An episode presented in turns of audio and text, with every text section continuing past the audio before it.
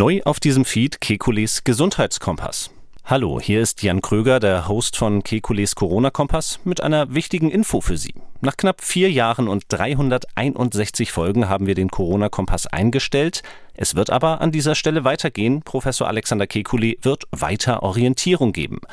Anfang Januar erscheint auf diesem Feed die nächste Folge von Kekules Gesundheitskompass.